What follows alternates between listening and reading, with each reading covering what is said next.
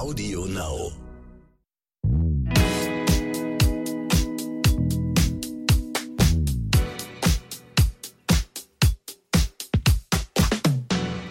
Hallo und herzlich willkommen zu So bin ich eben, euer Psychologie-Podcast für alle Normalgestörten mit Stefanie Stahl und Lukas Klaschinski. Heute haben wir ein Thema, was mich auch immer wieder mal verfolgt, Selbstkritik und warum man seine eigenen Fehler immer am deutlichsten sieht. Also in den meisten Fällen ist das so, ne?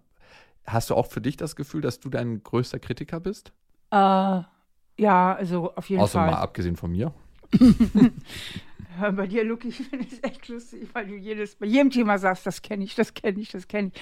Aber es stimmt ja eigentlich auch so ein bisschen. Ganz viele Themen kennen wir einfach alle, weil ganz viele Themen einfach so Themen der Menschheit sind. Ne? So zum Beispiel Versagensängste und ähm, die Selbstkritik und so weiter. Also Ja, ich kenne es vor allem, wenn ich eingeladen werde, über ein Thema zu sprechen und ich mir denke, okay, wie wird das jetzt? Habe ich genug dazu zu sagen? Kann ich tief genug in die einzelnen Bereiche eingehen? Und ähm, liefere ich das ab, was sie sich erhoffen oder nicht? Na, das ist jedes Mal eine Herausforderung. Ich glaube, du hast einen Beruf, wo du jedes Mal aufs Neue vor Herausforderungen gestellt wirst. Ich meine, Menschen kommen zu dir, vertrauen sich an mit ihren intimsten Themen und dann erwarten sie auch irgendwo eine Lösung von dir. Wie geht's denn dir damit? äh, ich finde meinen Beruf extrem anspruchsvoll als Psychotherapeutin. Und die ersten, was weiß ich, 25 Jahre habe ich bestimmt immer gedacht, geh woanders hin, ich kann dir auch nicht helfen. so, ähm, das denke ich heute manchmal immer noch. Mhm. und komme dann trotzdem zu guten Ergebnissen oft mit den Leuten. Und also ich kenne auch vom Schreiben her, ich finde das alles irgendwie so anspruchsvoll. Schreiben, Psychotherapie, früher Gutachten fürs Gericht. Also ich kenne das eigentlich chronisch, dieses latente Gefühl der Überforderung. Das scheinen auch unsere Hörerinnen und Hörer zu kennen, weil ihr habt uns geschrieben an, so bin ich eben at randomhouse.de. Und äh, Lena stellt die Frage, ob sie am Hochstapler-Syndrom leidet. Sie schreibt folgendes. Mein Leben war immer von einer sehr starken Angst begleitet, nicht genug zu sein, nicht schön genug zu sein, nichts hinzubekommen. Seit längerem arbeite ich daran, diese negativen Glaubenssätze loszuwerden. Ich habe schon große Fortschritte gemacht, aber in einem Bereich schaffe ich es noch nicht. Bei der Arbeit. Ich habe andauernd das Gefühl, nicht genug zu wissen, mich nicht genug zu bemühen. Ich vergleiche mich mit meinen Kollegen, denke, dass ich nur aus Glück da bin, wo ich jetzt bin und habe dauernd Angst, dass andere meine Inkompetenz entdecken. Vor kurzem hat mich mein Freund auf das Hochstapler-Syndrom hingewiesen.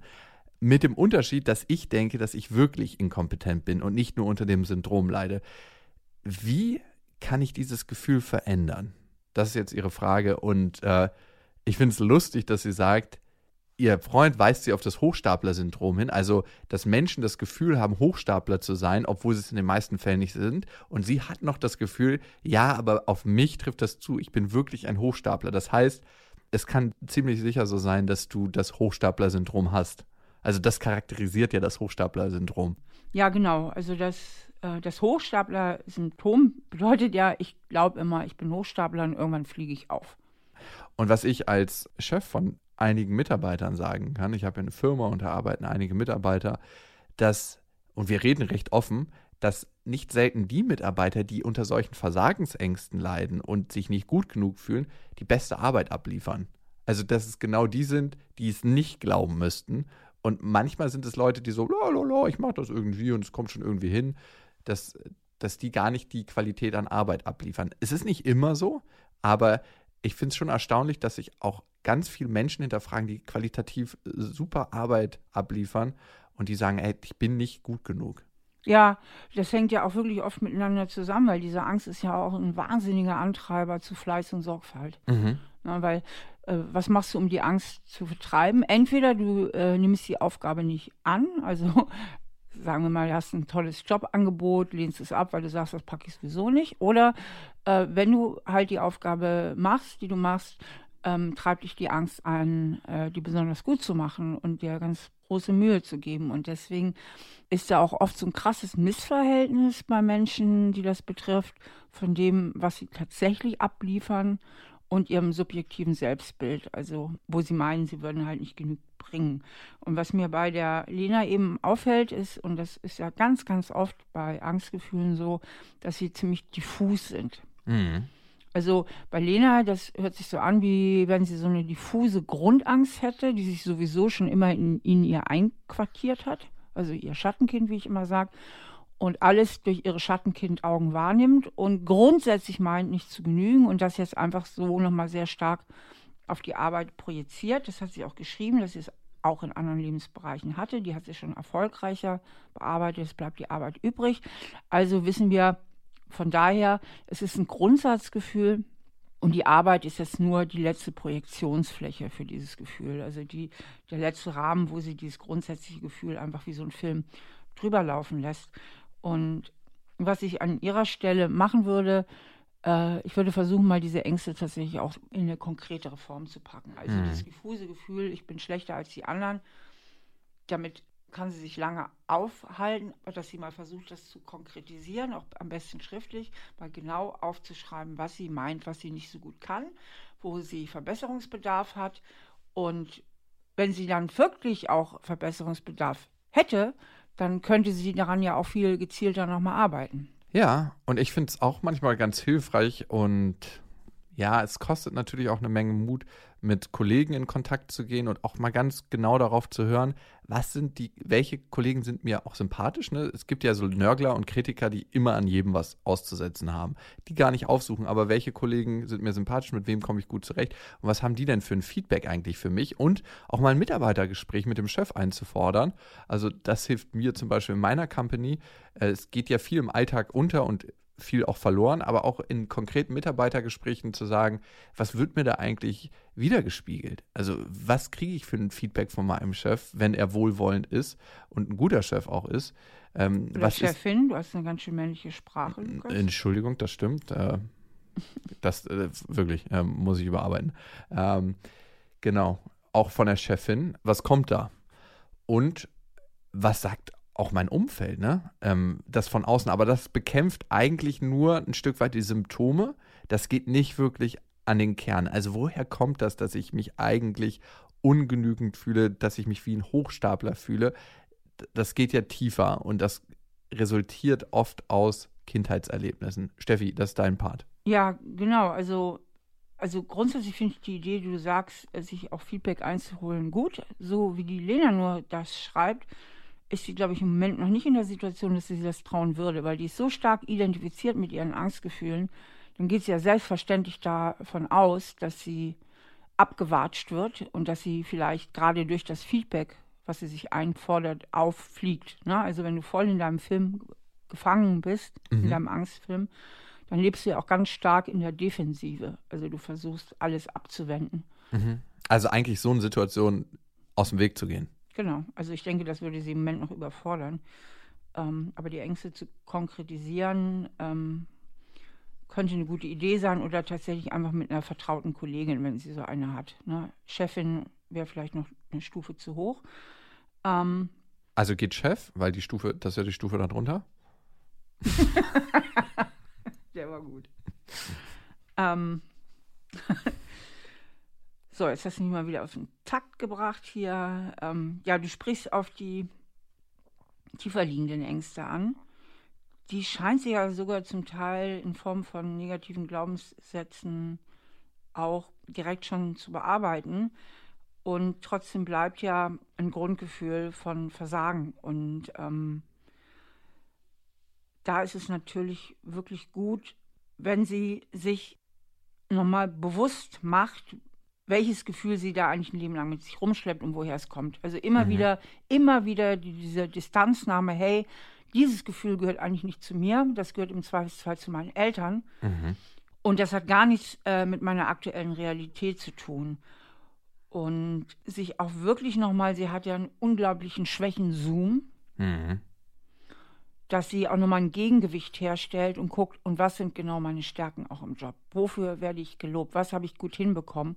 Und auch nochmal so einen Check macht, sich wirklich nochmal Situationen anguckt in der Vergangenheit, wo sie überall dachte, sie wäre nicht gut genug und es ja trotzdem hingekriegt hat. Also wie oft, wie oft hat ihre Angststimme sie schon schlecht beraten und die falsche Prognose abgeliefert. Ich sage immer mit diesen Angststimmen im Kopf, ne, die sich mhm. ja auch ständig vertun und ständig falsche Prognosen machen. Mhm. und damit auch echt ständig falsch beraten, weil sie immer irgendwas vorhersagen, was dann gar nicht passiert. Ich sage immer, wenn diese Stimme personifizierter Berater in einer Firma wäre und Äh. so viel Fehlprognosen macht und so viel Fehleinschätzung, ja, wäre schon längst rausgeflogen. Ja. Und trotzdem, auch wenn die Stimme sich 99 Mal von 100 Mal irrt, ähm, ist durch die starke Identifikation mit der Angst, glauben wir ja immer wieder. Und Warum das ist ist, das halt so? total verrückt. Und da muss man gucken, warum ist das so? Und äh, unser Gehirn ist wieder genetisch darauf ausgelegt, eher die negativen Aspekte zu betrachten und auf die Fehler zu gucken, weil uns das zu einer Zeit in unserer Evolution einmal das Leben gesichert hat. Es ist heute in den Situationen, in denen wir uns jetzt befinden, in den meisten Fällen nicht mehr notwendig. Ja, der Punkt ist, Angst war ja in der Steinzeit und früher ein überlebenswichtiges Gefühl. Und deswegen blockiert Angst auch die Vernunft. Mhm. Weil im Zweifelsfalle, wenn wir irgendwo lang gehen und es raschelt im Wald, ähm, macht es keinen Sinn, lange zu überlegen, ist das jetzt irgendwie ein morscher Ast oder ist das tatsächlich eine giftige Schlange, sondern wir müssen sofort weglaufen. Und weil unser Gehirn sich nicht wesentlich weiterentwickelt hat seit dieser Zeit, hat Angst so eine unglaubliche Priorität und blockiert eigentlich auch die Vernunft. Hm. Und äh, deswegen ist das so schwierig, diese Angstgefühle eben zur Hand haben. Zumindest dann, wenn sie da sind. Und deswegen ist es eben wichtig, sie möglichst im Vorfeld zu bearbeiten. Und ähm, eine Sache eben, wie gesagt, nochmal zu gucken, was steckt dahinter, dann wirklich Realitätscheck zu machen, wovon rede ich eigentlich ganz konkret. Und wenn sie wirklich konkrete Themen findet, wo sie sagt, da ist Verbesserungsbedarf, dann kann sie da ja auch nochmal nachbessern, beruflich. Und dann auch hier wieder am besten alles aufschreiben und sich immer wieder zurückholen in die Gegenwart. Das heißt, immer wenn sie sich ertappt, dass sie gerade wieder irgendwo in Gedanken bei irgendeinem Angstszenario ist, sagen, stopp, Mhm. Das bringt mich jetzt keinen Schritt weiter. Ich konzentriere mich jetzt genau auf die Aufgabe, die ich jetzt in diesem Moment zu erledigen habe. Also sich immer wieder auch krass ins Hier und Jetzt zurückzuholen. Ja, und damit auch in einen konkreten Selbstdialog äh, zu gehen. Und das finde ich ganz spannend, vielleicht auch diesen Angstfaktor als Berater zu adressieren ähm, und zu sagen, hey, wie werde ich hier gerade beraten? Äh, das vielleicht auch als externe Beratung einmal wahrnehmen und dann auch sich klarer davon abzugrenzen. Hey, Berater, ich weiß, dass du da bist und es klingt jetzt vielleicht ein bisschen albern, wenn man das so formuliert, aber deine Beratung bringt mir hier gerade gar nichts und du hast mich schon oft schlecht beraten, darum nehme ich Mhm. die jetzt nicht wahr. Ich habe sie gehört. Und oder umgekehrt. Ne? Man kann Mhm. natürlich auch die Angststimme voll annehmen, weil sie hat ja eine positive Absicht. Also das ist Ah, auch mal mhm. so eine gute Sache, ähm, wenn man von irgendwelchen destruktiven Gedanken, destruktiven Verhaltensweisen, destruktiven Gefühlen einfach nicht wegkommt, sich mal zu fragen, was ist eigentlich die gute Absicht? Mhm. Und die gute Absicht ist ja, dass diese Angststimme, man spricht ja auch vom inneren Kritiker, sie bewahren will vor Unheil. Mhm. Und dann gibt es eigentlich eine schöne Übung, die fällt mir jetzt gerade ein, dass man diese Angststimme, also dass man sich wirklich mal zwei Stühle nimmt Mhm. und einen Stuhl sich so gegenübersetzt und dann mit der Angststimme redet. Also die Angst sitzt einem gegenüber und dann sagst du, hallo Angst, ähm, du stresst mich echt oft, weil du mir permanent diese Selbstzweifel immer einredest und das blockiert mich und ich Mhm. bin deswegen auch oft so belastet in meinem Leben und ich möchte einfach mich besser fühlen. Es macht mich fertig, dass du mich immer so da vereinnahmst und der Angst, dass man alles so erzählt und sich selbst damit nochmal erforscht und dann mal den Stuhl wechselt und als die Angst redet. Also mich, sich mit der Angst identifiziert und die Angst mal sprechen lässt, welche guten Absichten sie verfolgt. Mhm. Und dann sagt die Angststimme, vielleicht weißt du, ähm, ich will dich einfach nur bewahren, das wäre so schlimm, das wäre so schlimm, wenn wir den Job verlieren und du weißt doch schon, wie es damals war mit Mama und Papa oder was auch immer. Und ich will unbedingt dich motivieren, dass du dich einfach nicht locker lässt in deinen ganzen Bemühungen und versuch ständig für dich zu sorgen. Ähm, dass uns nichts passiert und uns keiner angreifen kann. Ich bin immer wach, mich stresst das manchmal auch, immer wach zu sein, immer zu gucken, wo könnte der nächste Angriff sein. So sowas erzählt dann vielleicht die Angststimme. Mhm. Und dann wechselt sie nochmal den Platz und geht wieder gegenüber von ihrer Angststimme und sagt, sag mal, Angst, können wir vielleicht einen Kompromiss finden, können wir irgendeinen besseren Weg finden. Mhm. Weil mit deinen Mitteln, ich verstehe deine gute Absicht, aber du tust einfach zu viel des Guten. Mhm. Ja, könnten wir irgendeinen Weg finden, dass du mich dann warnst, wenn es nötig ist?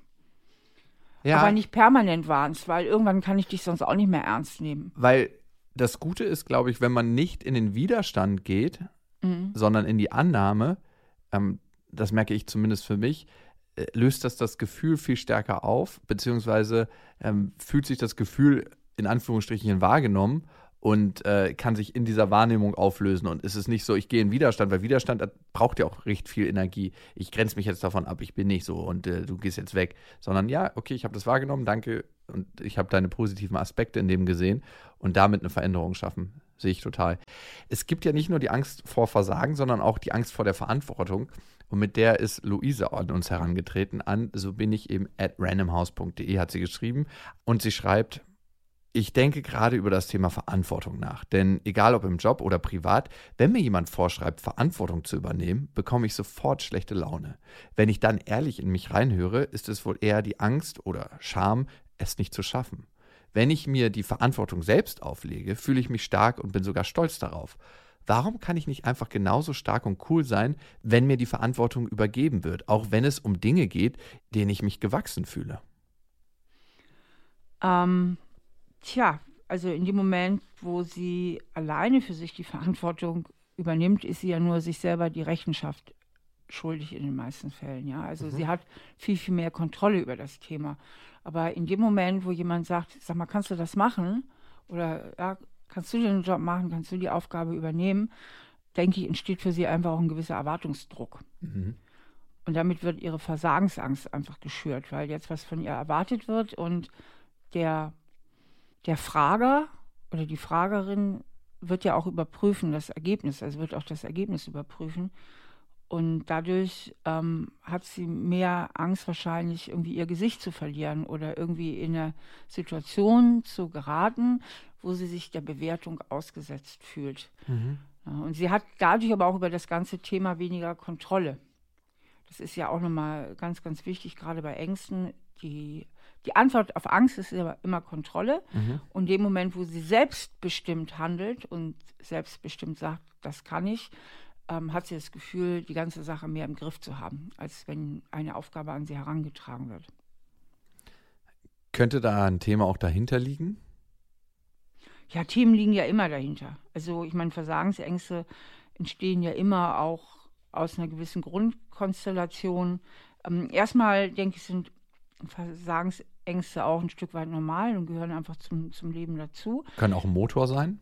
Können ein unheimlicher Motor sein, weil ähm, wir sind ja wahnsinnig motiviert, Bindung und Anerkennung zu bekommen. Ich sage mal, Anerkennung ist sowieso die Währung für die Bindung, so weil ohne Bindung, ohne, ohne dass wir einen Platz in der Gesellschaft haben, irgendwo, in welcher Subgruppe der Gesellschaft das auch immer sein mag, wären wir total verloren und furchtbar einsam. Also wir brauchen dringend Anschluss. Und weil wir so dringend Anschluss brauchen, ist das ja quasi immanent, dass wir Angst haben, den Anschluss zu verlieren. Und zwar auch mal egal davon, wie wir aufgewachsen sind. Ja.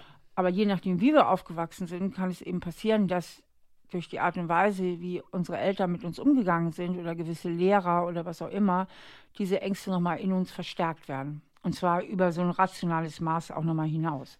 Als kleiner Einschub ähm, sehe ich da auch eine starke Kritik an unseren Umgang, unseren gesellschaftlichen Umgang mit politisch Andersdenkenden und politischen Randgruppen. Wenn wir anfangen, die ganz radikal abzugrenzen in allen Bereichen, haben diese Menschen gar nichts mehr zu verlieren in unserer Gruppe und wollen gar nicht mehr Teil unserer Gruppe sein und äh, werden dann radikaler und radikaler und radikaler. Das ist nur der psychologische Aspekt, den ich immer wieder sehe und da habe ich auch eine große Kritik in unserem Umgang.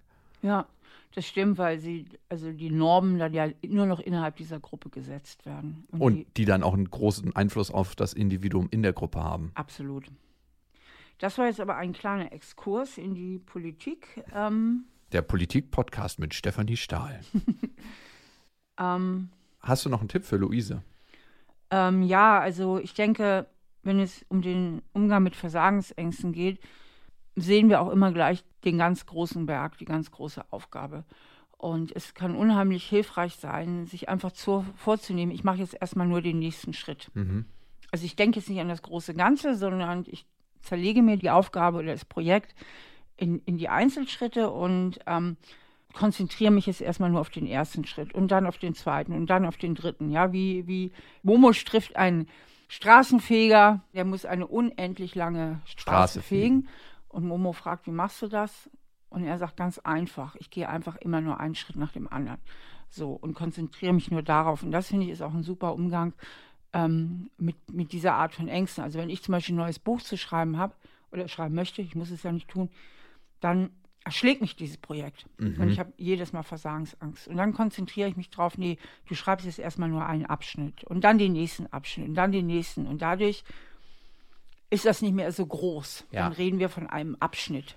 Lustig, dass du es sagst, weil ich habe mit einem sehr erfolgreichen Ironman-Mann gesprochen. Der war in seiner Alterskategorie der erfolgreichste Ironman. Ehemals heroinabhängig und ist dann einer der erfolgreichsten Ironmans geworden. Ich habe ihn gefragt, wie läuft der eigentlich so ein wahnsinnig Langlauf? Also es ist ein Marathon, es sind fast 42 Kilometer, es ist äh, wahnsinnig lange Schwimmen und es ist äh, wahnsinnig viel Fahrradfahren. Und er sagt, wenn du immer an das Ziel denkst, wirst du scheitern. Ja du musst an, du läufst jetzt einen Kilometer, dann schwimmst du einen Kilometer, dann schwimmst du noch einen Kilometer, dann fährst du einen Kilometer Fahrrad, ja. dann fährst du zur nächsten Versorgungsstation Fahrrad. Und er denkt auch immer in Etappen. Das wäre genau. ja so, wenn wir bis jetzt ans Ende unseres Lebens denken würden, bis an den Zeitpunkt, wo wir irgendwann im Sarg liegen würden. Tun wir auch nicht. Also, das sind kleinere Häppchen aufzuteilen. Wunderbar. Jetzt putze ich mir erstmal die Zähne, dann gucke ich in den Spiegel. Also so klein nicht, aber. Das ist übrigens auch eine Methode äh, mit äh, bei Depressionen. Also Depressive. Ist ja das ganz andere Ende der Skala quasi der Motivation, ne? Depressiv heißt, du hast eigentlich alle, also ich rede jetzt nicht von depressiven Verstimmungen, ich rede jetzt von echten Depressionen. Du hast eigentlich alle Bemühungen eingestellt, ja, und hast resigniert. Also Depression ist ja auch eine Form der Resignation, dass das ganze System einfach zusammenfährt und sagt, okay, auf diesem Wege komme ich überhaupt nicht weiter, ich lasse es mal alles sein. Und Menschen, die jetzt mit schweren Depressionen zu tun haben, die kommen ja morgens schon nicht aus dem Bett. Mhm. Und eben nicht zu sagen, ich stehe jetzt auf und putze Zähne und und und, sondern sich zu fragen, geht es noch im Bett die Füße zu bewegen? Ja, geht. Ähm, geht es sich ein bisschen aufzurichten? Ja, geht. Geht es ein Bein auf den Boden zu stellen? Ja, geht. Geht es das zweite Bein auf den Boden zu stellen? Ja, geht. Geht es, ein paar Schritte zu laufen? Ja, geht. Und so weiter und so fort. Ne? Mhm. Also dieses ganze Ding in kleinste äh, Mikrohandlungen einfach einzuteilen. Ja. Kleinstetappen. Und das ja. auch für das eigene Leben zu machen und damit ähm, der Angst vor dem Scheitern zu begegnen. Ich finde es ganz spannend, ähm, Luise, weil sich deine Frage mit Nadines Frage verbindet. Sie hat uns auch geschrieben an, so bin ich eben at randomhouse.de und dazu seid ihr auch herzlich eingeladen. Sie ist 34 Jahre und sie schreibt, mir ist heute bewusst geworden, dass ich einen Glaubenssatz in mir trage. Du musst erfolgreich sein. Wenn ich so darüber nachdenke, bin ich erfolgsverwöhnt und habe richtig Angst zu scheitern. Mein Verstand sagt mir, dass es nicht so schlimm ist zu scheitern, sondern eher bereichernd.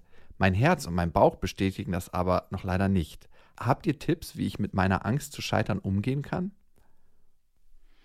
Ja, das ist ja, dieses, dieses Scheitern ist ja immer diese fürchterliche Angst vor Ablehnung oder sich ganz furchtbar zu schämen. Mhm. Also eigentlich möchte man einfach nur vermeiden, dass man sich schämt.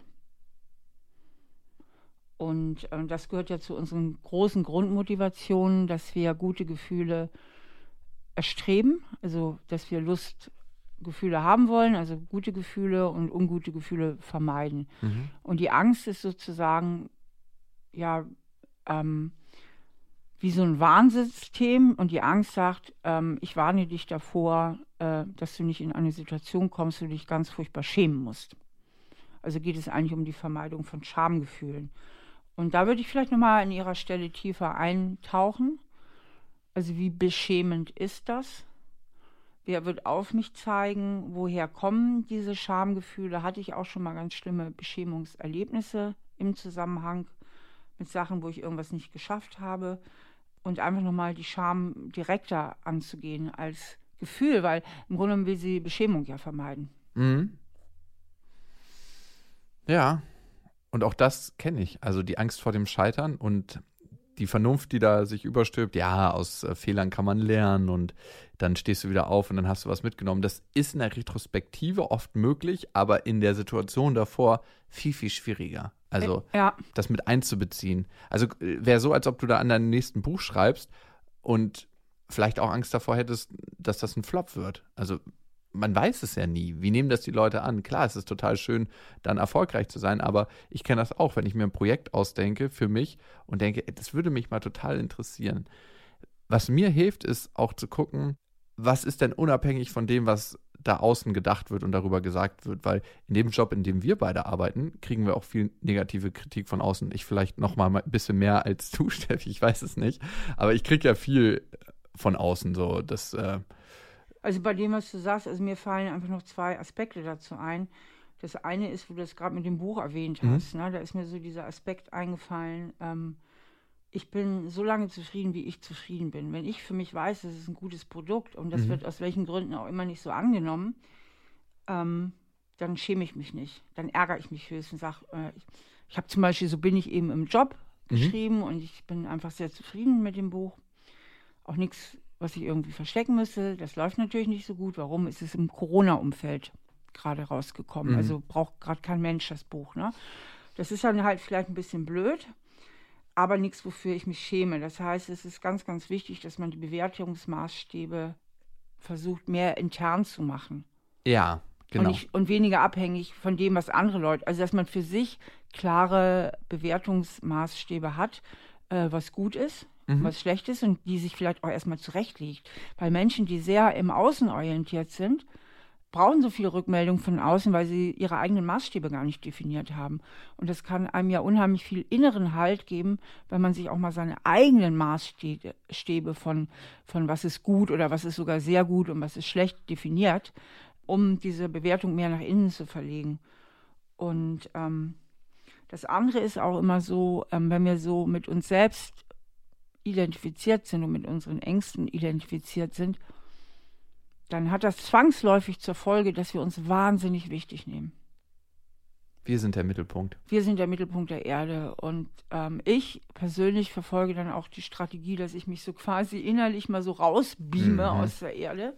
So, weißt du, ich fliege so ins Weltall und guck so von außen drauf na, und denk, also was ändert das jetzt am Weltgeschehen, ja, ob du die Sache jetzt vergeigst oder nicht. Ne? Mhm. Also dass man wirklich auch nochmal ganz bewusst seine eigene Bedeutung und Wichtigkeit in diesen Dingen relativiert und sich auch überlegt, das ist ja auch so ein Trick, wie wirst du in zwei Jahren darüber nachdenken, hat das dann auch immer noch diese Wichtigkeit, also auch wirklich die Bedeutung ein bisschen zu relativieren. Ja, das mit der eigenen Zufriedenheit, wenn wir Sachen nur für andere machen, dann werden wir da nie mit zufrieden sein. Ne? Wenn ich jetzt ein Buch schreibe oder einen Podcast mache nur für andere, dann bin ich damit nie zufrieden. Aber wenn ich merke, dass ich bei, auf dem Weg dorthin was für mich mitgenommen habe und wenn ich was über andere und mich selber gelernt habe, bin ich eigentlich schon zufrieden damit. Und dann kann noch so viel Kritik von außen kommen. Dann denke ich mir immer so, ja, wenn das so viele Themen bei euch auslöst, dann hört es euch halt nicht an oder macht was anderes. Grüße gehen raus an eure Eltern. Das ist mal mein Standardgedanke dann. Und ich merke, dass ich mehr und mehr zufriedener bin, wenn ich es für mich mache und nicht immer nur für, fürs Außen. Ja, das Stück für Stück zu integrieren in sein eigenes Leben ist natürlich eine Herausforderung. Nadine, bei dieser Herausforderung wünschen wir dir viel Glück. Also wirklich. Und ich kann mich mit sehr, sehr vielen Themen hier identifizieren. Du sagst ja immer, es ist lustig, dass ich das kenne, aber ich kenne es tatsächlich und ich glaube, Ja, ich kenne auch vieles, nur du kennst so- sowieso ziemlich alles hier. das ist mein kleiner Beitrag hier in diesem Vielleicht Podcast. bist du auch nur offener als ich. Ich weiß nicht, ich finde dich auch offen. Also ähm, Dankeschön. ich, ich erlebe viele Psychologinnen und Psychologen, wo es mir scheint so, wow, interessant, dass ihr über so viele Themen und Probleme redet und sche ihr scheint selber sowas noch nie erlebt zu haben. Es gibt so ein altes, also ich finde es eigentlich ein bisschen verstaubt, aber es ist heute noch weit verbreitet in der Psychotherapie und das kommt vor allen Dingen so aus der Psychoanalyse, dass der ähm, Therapeut, der Therapeutin ein völlig unbeschriebenes Blatt ist. Und Freud nichts, war auch notgeil. nichts, aber auch wirklich gar nichts von sich preisgibt. Und ähm, ich finde das ein sehr altes, verstaubtes Paradigma, denn wie soll ich den Leute dabei unterstützen, authentisch zu werden, authentisch mit sich selbst, was ja auch heißt, zu sich zu stehen, wenn ich das selber als Therapeutin 0,0 vorlebe. Und das ist für mich einfach nicht glaubwürdig. Und ähm, äh, die Psychotherapie ist ja in ist ja auch noch eine junge Wissenschaft und ähm, da gibt es einfach meines Erachtens noch sehr viele alte alte Paradigmen, die heutzutage gar nicht mehr so die Gültigkeit haben. Natürlich sollte sich der Therapeut oder die Therapeutin auch um Gottes Willen nicht im Vordergrund stellen und ständig von sich reden. Das wäre nun auch vollkommen fatal, weil der Raum gehört ja jetzt ähm, dem Klienten. Aber mal zu sagen, so in kleineren Bereichen sagen, hier kenne ich oder so, das macht uns menschlich, das macht Augenhöhe. Und das ist ja das Ziel auch der Therapie, dass Menschen sich miteinander dann auf Augenhöhe fühlen und ähm, genau und authentisch sind. Mhm. Ja, Irvin Yalom macht das immer, finde ich, in seinen Arbeiten ganz gut. Und da finde ich, kann man auch sich eine Scheibe von abschneiden. Wenn ihr das Bedürfnis habt, uns mal zu schreiben, dann tut das gerne an. So bin ich eben at randomhouse.de. Teilt uns gerne eure Themen mit. Und äh, auch schön ist, wenn ihr diesen Podcast abonniert. Den gibt es überall, wo es Podcasts gibt, auf Amazon Music, auf Spotify, auf Deezer, äh, auf iTunes. Genau da könnt ihr auch ähm, einen Kommentar hinterlassen, eine Bewertung. Und natürlich hier bei Audio Now. Steffi findet ihr auf stephaniestahl.de mit ihren Kursen und mit ihren zahlreichen Büchern. Wie viele Bücher hast du geschrieben? Zehn. Zehn? Wow, zehn Bücher. Ähm, ich fand, du warst vorhin ein bisschen hart mit deinem Buch. So bin ich eben im Job. Warum? Das braucht im Moment kein Mensch. Ach so, nee, weil das ja im Moment so durch das viele Homeoffice und so sind ja. Ja, aber auch da kommen ja Herausforderungen auf einen zu und auch die werden adressiert in dem ja. Buch. Ähm, findet ihr alles bei Steffi auf der Homepage und äh, ja, es gibt noch einen weiteren Podcast, den ich ziemlich cool finde, mit, an dem wir zusammen ja auch arbeiten. Stahl aber herzlich heißt er, wo Steffi in echte Therapiesitzungen abtaucht mit Promis, mit äh, Pärchen, mit Normalgestörten und den hört ihr auch überall, wo es Podcasts gibt. Danke für eure Zeit und bis zum nächsten Mal. Tschüss. Genau hier möchten wir euch noch einen Podcast empfehlen und worum es geht, sagen euch die Hosts am besten selber. Hi, ich bin Daniel Graf. Und ich bin Katja Seide. In unserem Podcast Das gewünschteste Wunschkind geben wir Eltern Tipps, wie sie möglichst stressfrei durch die Kindererziehung kommen. Ob schlechtes Schlafen, Wutausbrüche oder die Frage, ob und wann ein Kind allein zur Schule gehen sollte. Wir beantworten jedes Thema für euch, um euch eine möglichst stressfreie Zeit zu ermöglichen. Hört doch mal rein. Audio Now.